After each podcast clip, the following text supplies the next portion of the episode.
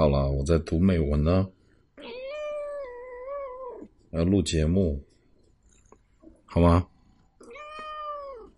你先安静会儿啊。Let them flash on the souls fast asleep there. Let them, even if only in days dreaming. 聆听治愈美文，温暖在你耳边。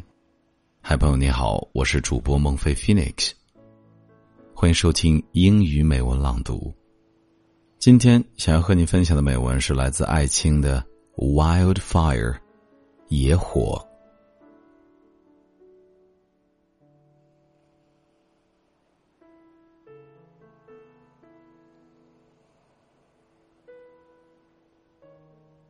Wildfire，艾青。Set these black nights ablaze on these lofty mountain tops. Extend your arms of flame. Embrace night's broad bosom. Embrace her dark blue, ice cold bosom. From the tips of your high leaping flames, let your sparks fly out let them descend like a host of sprites down the fathomable dark cold abyss. Let them flesh on the souls fast asleep there. Let them, even if only in days dreaming, dance, for once, the dance of joy. Set these black nights ablaze. Let the flames climb higher and higher let your joyous configurations rise from the ground to the heavens.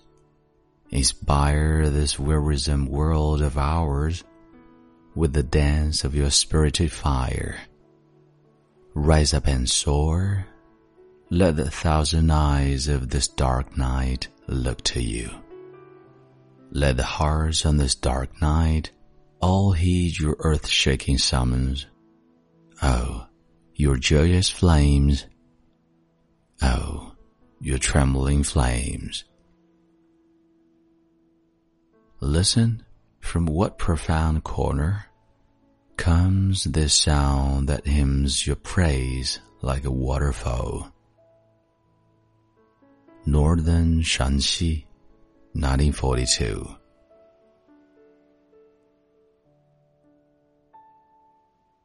This is Monfei Phoenix. Time to say goodbye and see you next time.